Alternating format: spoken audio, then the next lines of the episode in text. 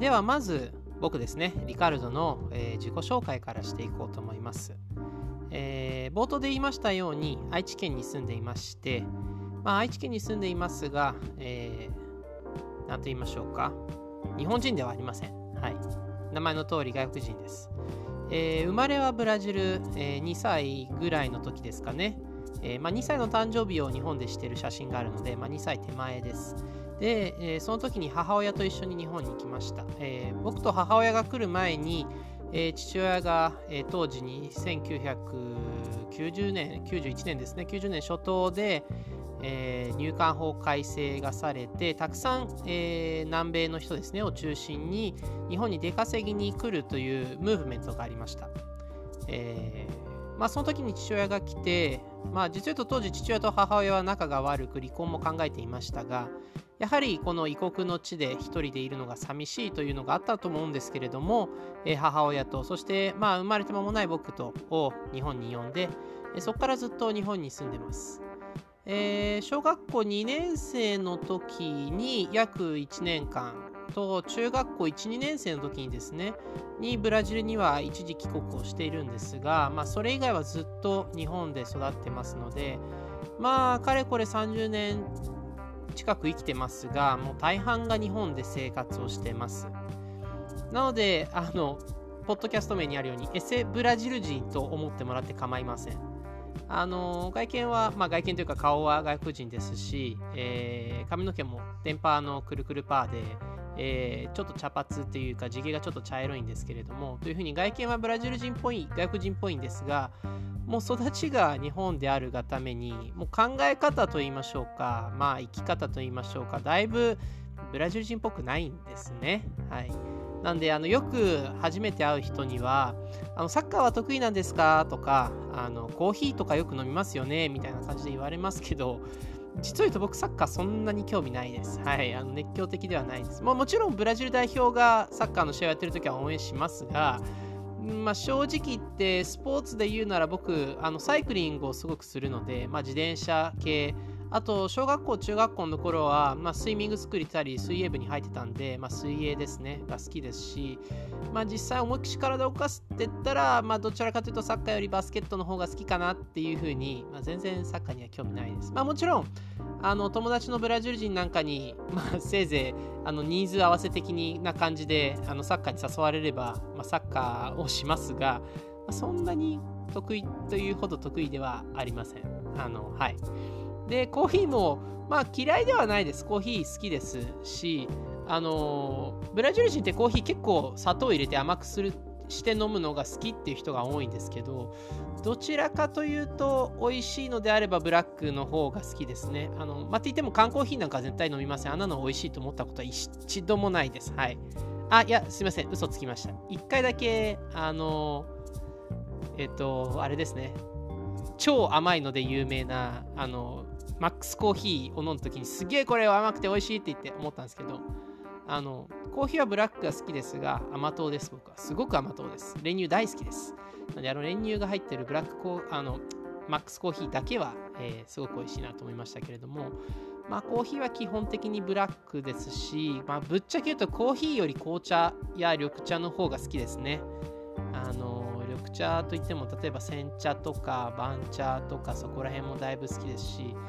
と言いながらもあのデザートで抹茶の味のやつ多いじゃないですか。抹茶ソフトやらまあスタバなんかに行くと抹茶系の飲み物がいっぱいありますけど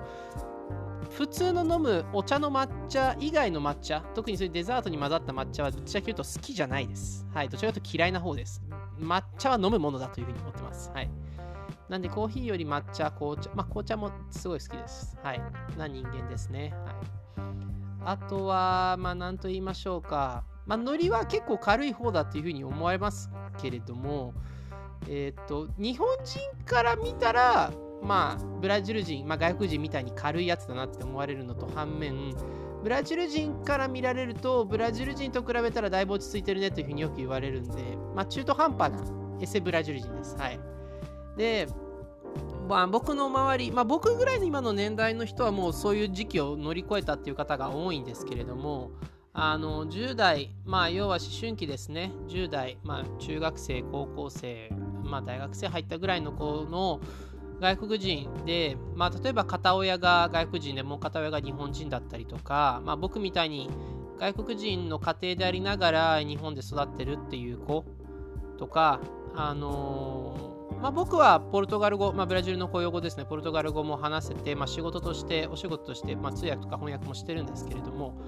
あのー、たまにいるんですね。やっぱ日本育ちのせいで母語が、あの両親の母国語が、えー、話せないっていう子、まあ、そういった子たちによくあるアイデンティティの問題、はい、あの自分は外国人なのか日本人なのか。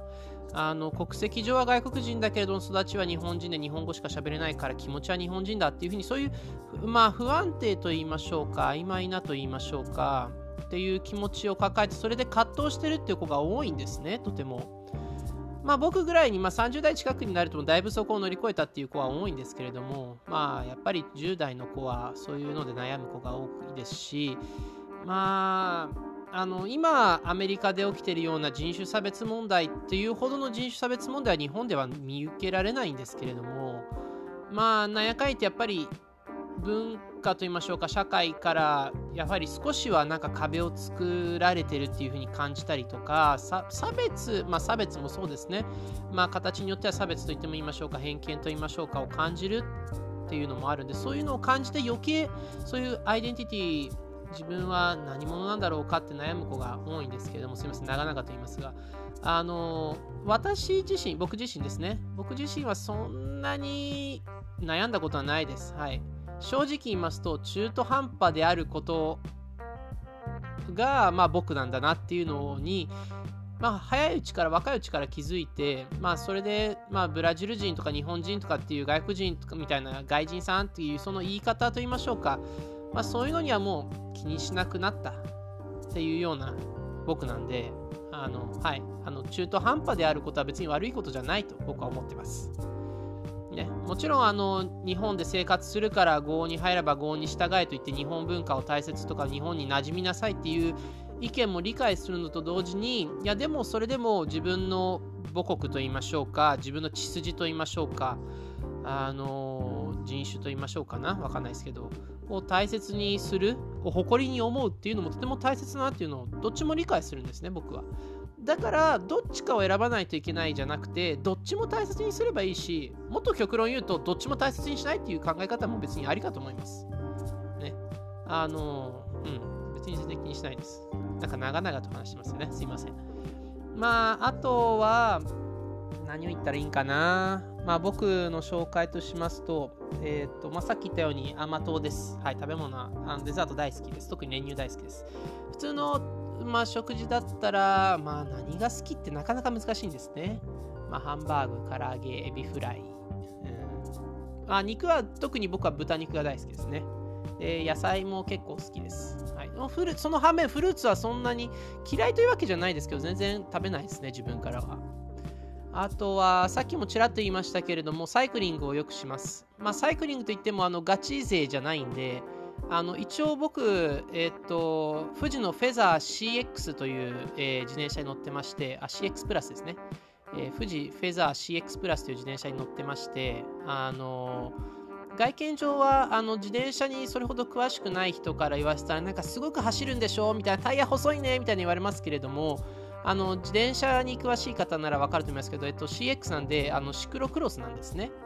あの外見上は、えーと、ロードバイクのと同じドロップハンドルをつけてて、えー、いかにも速く走れそうな外見はしてますが、どちらかというと、えーと、ロードバイクをもう少し、えーと、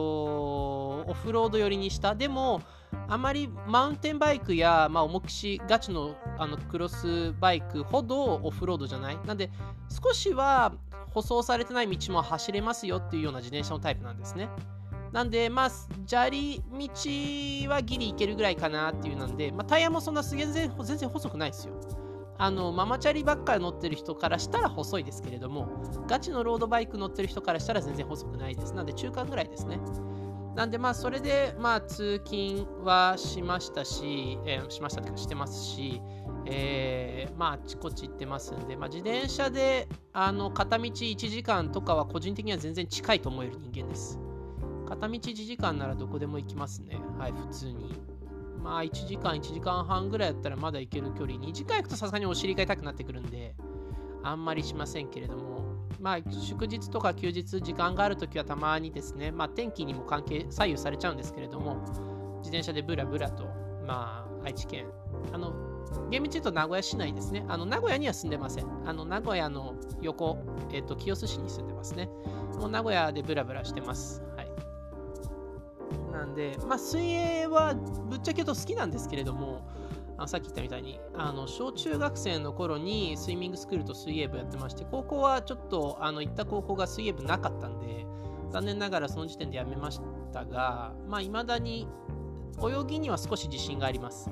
一応クロールも平泳ぎも背泳ぎもバタフライも泳げます。あのバタフライはすごく見苦しいですけどあれは本当上手な人が泳いでかっこよく見える泳ぎ方なんで僕全然あの泳げるだけです。あの見苦しいなんかなんかジタバタしてるバタフライですが一応泳げます。はい。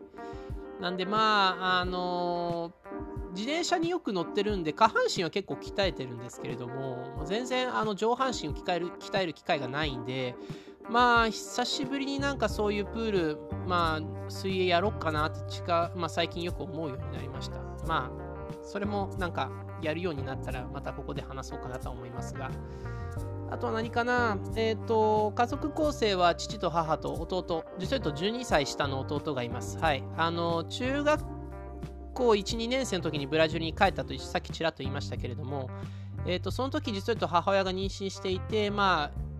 なんていうんですか、あの、里帰り出産的な、あの、ブラジルに帰って出産をするっていうふうに、いうふうに言って、まあ、あの、私、自分と母親、あの、行く時は父親も一緒に行ったんですけれども、まあ、父親は仕事の関係で1週間ぐらいしか休みをもらえなかったんで、まあ、1週間後にそのまま日本にまた帰ってきて、まあ、一人で、あの日本で働きながら仕送りをしてもらって、まあ、自分と母親で向こうで生活2年近くしたんですけれども正直言って小学生の時に行った1年間もそうだったんですけども僕はあまりブラジルに慣れることができませんでした、はい、あの別にブラジルが嫌いというわけではありません。ですがまあ好きな場所も好きなことも好きな人たちもほとんどまあほとんどというか全部こっちなんであの全部日本にあるんであるんでいるいますしあのブラジルは正直言って親戚ぐらいです親戚ぐらいしか思いにとか眼中にないですねでその親戚も正直言ってみんながみんな、あのー、うまくいくような親戚とはなかなか言えないじゃないですか。やっぱりあの、なんていうんですかね、あの遠くの親戚より近くの他人みたいな、やっぱりそういうところもあるんで、まあね、ブラジルの生活はなかなか慣れることはできませんでしたが、まあその時に12歳下の弟が生まれたんですね。まあ今では高校生なんですけれども、まあ、もう小学生の時に弟か妹が欲しい欲しい言いながら、もう小6ぐらいの時もう諦めかけてた時に母親が、母親と父親が妊娠したっていう話になったんで、おお、今更かっていうふうに、あの、小学生ながら、あの、父親と母親ハッスルして頑張ったなっていうふうに思ったんですけど、まあまあ、あの、こんだけ年が離れてると、やっぱり、あの、小さい、まあ、今はもう正直言いますと、あの、生意気なやつだなって思うことも多々あるんですけれども、まあ、それでも可愛いね、大好きな弟で、で弟もすごい、あの、お兄ちゃん子と言いましょうか、まあ、いつも一緒にいるんですけれども、あの、まあ、高校生になってバイトとか始めていろいろ自分の時間が増えていくのと同時になかなかもうお兄ちゃんに構ってくれないなと言いましょうかあの昔はよく2人で出かけたり遊びに行ったりしてたんですけどもなかなか今ではやっぱり僕も社会人で彼もいろいろ忙しいんで時間が合わないっていうのがあるんですけどね。でまあ父と母はまあちょっと話が長くなるんでまた別の機会にちょっと話そうと思います。あとは家族構成といいましょうか猫2匹飼ってますね。はい。あの兄弟で、えー、お姉ちゃんと弟の猫で、えー、三毛猫のお姉ちゃんと、えー、黒猫の弟という感じで三毛猫のお姉ちゃんはすごいあのツンデレわがまま女王様的な感じですけど甘えるときはどえりゃ甘えてくるみたいな、はい、すごく僕のことが大好きな、えー、三毛猫のお姉ちゃんでで弟の黒猫くんもはあのよく言われるのが黒猫のオスってすごい甘えん坊だって言われるんですけど、まあ、その全くその通りですんごく甘えん坊なんですよもう一日中甘えてきますあの気が,、まあ、気が向かない時もありますけどね本人がで黒猫の弟の方は母親にべったりでまあ、父親にもべったりですね。母親と父親にべったりで。で、うちの弟がいつも文句言うのが、あの2匹ともあの両親のベッドだったり、僕のベッドでよく夜中一緒に寝てるんですけれども、なんで僕のとこだけ来てくれないんかなって言ってましたけど、まあ彼すげえ寝相悪いんだよ、うちの弟。そりゃ寝相あんだけ悪かったら、猫もビビってこないっしょ、一緒に。寝ないよっていうふうに思うんですけどね。で、うん。まあ大好きな可愛らしい2匹です。はい。と、あと何を話したらいいんかな。まあ、話そうと思えばいろいろ、これ面白いですね。あの、実際話し出すと、たくさん話してしまうのかな、ポッドキャストって。本当はなんか、あの、短くした方がみんな聞いてくれるみたいなことをよく聞くんですけれども、まあ、気づいたら結構経ってますね、もうこの、このポッドキャストもも。あと、何かな。趣味、趣味は料理を作ることと、え、ー、と、読書ですね。まあ、サイクリングもさっき言ったように入るんですけれどもね。あの、あちこち行くんで。えー、あとうんちくとか調べるのも好きですね。あの広く浅くが僕のモットーなんで、あのたま広く浅く、そしてたまにすごく深くっていう感じなんで、えー、まあ、あのそれはあの料理には反映されません。僕、料理はあの好きなものをとことんいつも同じものを食べるのが好きな人間なんで、レストランとか行ってもほぼ毎回同じものを頼みますし、料理は食べたいものを自分で作るって感じなんで、基本何でも作ります。食べたくなれば。って言ってもあのよく作ると言いましょうか母親によく作ってって言われるのがえっ、ー、とハンバーグですね。あのなんか知らないですけどひき肉が冷蔵庫にある時は高確率で母親にハンバーグ作っといてって言われるんですね。あとは具沢山のスープ系も僕は作るのが好きですしまあいろいろです。あのまあ、作りたいと思えば、デザートも作ります。はい。あのー、パウンドケーキや、えー、ティラミスとかも作ったことありますし、チーズケーキも作っとレアだったかな？レアチーズケーキも作ったことあったりとかしますし、はい。でも、ブラジルのお菓子とかブラジルのご飯はちょっと手出したことないと言いましょうか。あれは普通の、あの僕、料理本のレシピを見て作るタイプの人間なんで、あのー、うんまあ、探せばあるんですけれども、レシピ。レシピ本というのもポルトガル語でブラジルの料理のでも僕、あのネットのなんか載ってるレシピよりちゃんとした本のレシピが好きなんですね。それの方がなんか作れると言いましょうか、うまくいくと言いましょうか。だと思う人間な、ネット調べればたくさんブラジルの料理は出てきますけれども、さすがに本は輸入品がちょっと高いんですよね。高いんで、まあ多分探せば日本語で書かれたブラジル料理みたいなのもあるかもしれませんが、まあ探したことないですね。なんで基本的にはブラジルの料理には手出したことないですね。うん、まあ母親とか父親が作ってるのを手伝ったことっていうのはありますけれども、自分から一から最後まで作るのはないですね。うん、で、読書も、あの読書は僕すごい雑食です。あの気に入れば、何かしらの形で気に入れば読みます、何でも。なんでジャンルもバラバラですし、まあ、もちろん小説、漫画、ノンフィクション、フィクション、えー、も読みます。サスペンスとか SF とかも手出しますし、あの涙ちょうだいの恋愛ものも読みますし、えー、で、あと何かな、漫画もまあ普通に読みますし、まあ、あの詩、俳句とか和歌とかそこは手出したことないんですけど、詩とかは、はい、あの読んだことあります。あの名前今ど忘れしちゃった作者さん。あのサラダ記念日の人。あのチョコレート革命とかサラダ記念日は読んだことありますし面白かったんで他にも詩を今度読んでみたいなと思ってます、えー、あえて、えー、好きな作家さんを挙げるならば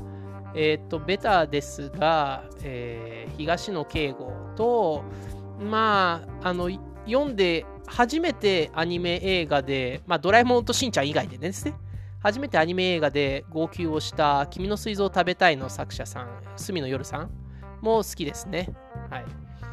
で、あとですね、こういう外国人、あの僕仕事で外国人と関わることが多い仕事をしてまして、まあ、多文化共生とあの言って分かる人は分かるジャンルなんですけれども、そういうとこで働いてます。あのいろんな文化が一緒に生きて共に支え合いながら生きましょうねっていう働きを促進するようなあの一般社団法人で働いてまして、まあ、その関係もありますし、まあ、僕自身がこういう外国人ということもあってそういう外国人の思いであったりとか多文化共生とかえっ、と何て言いましょうかね。えっ、とそういうなんか系の本も結構読みますしまあ、日本文化系の、あの、日本の文化の超絶、えー、有名な本であると同時にすごい、あのー、非難もされてる本である、えー、聞くの聞くと刀ですね。を読んだこともありますし。だからそういうのも好きですね。そういう文化とか、えー、人類学的な文化人類学的な本もよく読みます。はい。なんで、もう本は本当に、あの、また何かの機会で僕の読んだことがある本、あの、本読むのが好きすぎて、えっと、読むスピード、えー、買うスピード、買いたくなるスピードが全部合わないんですね。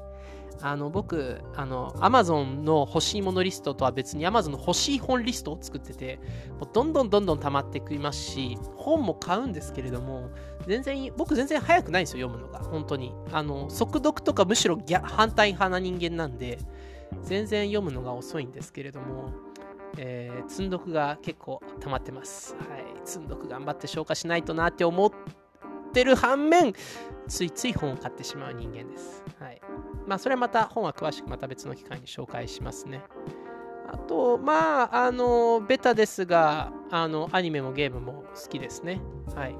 ゲームは、えっ、ー、と、シミュレーション系とかが好きですかね。まあ、わかる人はわかる SD ガンダム G ジェネレーションシリーズや、えー、スーパーロボット対戦シリーズは結構な、えー、やり込んでます。やり込みました。もう最近は全然ゲーム、そういう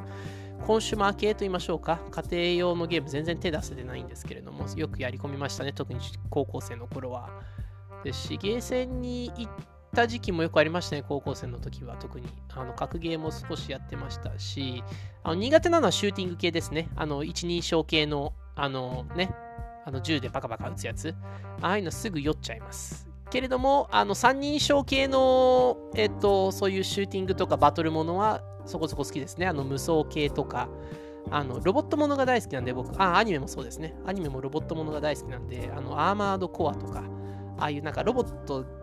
であの暴れまくるゲームはすごい好きです。はい。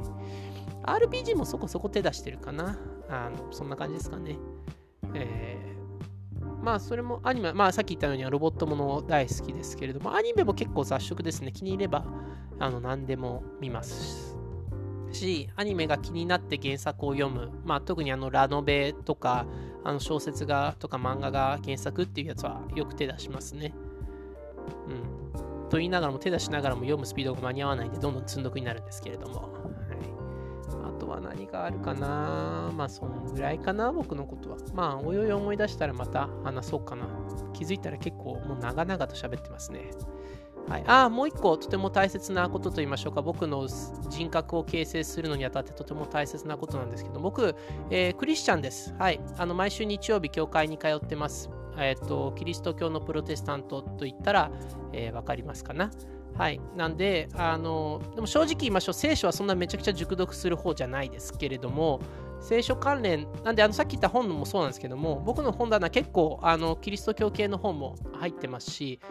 というのと同時に、まあ、その反面、えー、キリスト教の人こんな本読むの？っていうようなあ本もちょっとは入ってますので、あの、言い方悪いですけれども結構僕はあの一般的な、まあ、特にブラジル人が思い描くようなクリスチャン像の人間ではないです。はい、全然あの考え方はあの、まあ、正直言いますと,、えーと、多分僕の本質と言いましょうかクリスチャンとしてのスタンスでしょうかを僕自分自身の教会で話したら多分、えーと理解してくれる人は結構少ないと思います。しまあ別にそれでもいいかなと思うんで、あんまり僕の、えー、クリスチャンとしての意見と言いましょうかは、そんなに僕は自分の教会では話さないですね。でも、えー、僕自身の生きていく中で、えー、クリスチャンであることをもっと厳密に言うならば、えーと、イエス・キリストを信じてることはとてもとても大切な部分ですし、え自分の支えであったり助けであったりする部分もあります。まあ、あのそのクリスチャン系のこともちょっとはこの、えー、ポッドキャストで話せたらなというふうに思ってますんで、まあ、ゆくゆくはって感じですね。まあ、初めて話してみてるんで、これから先話し続けようかどうかは、また、おいおい考えます。うん、まあ、そんなもんかな。はい。えー、では、そんな感じかな。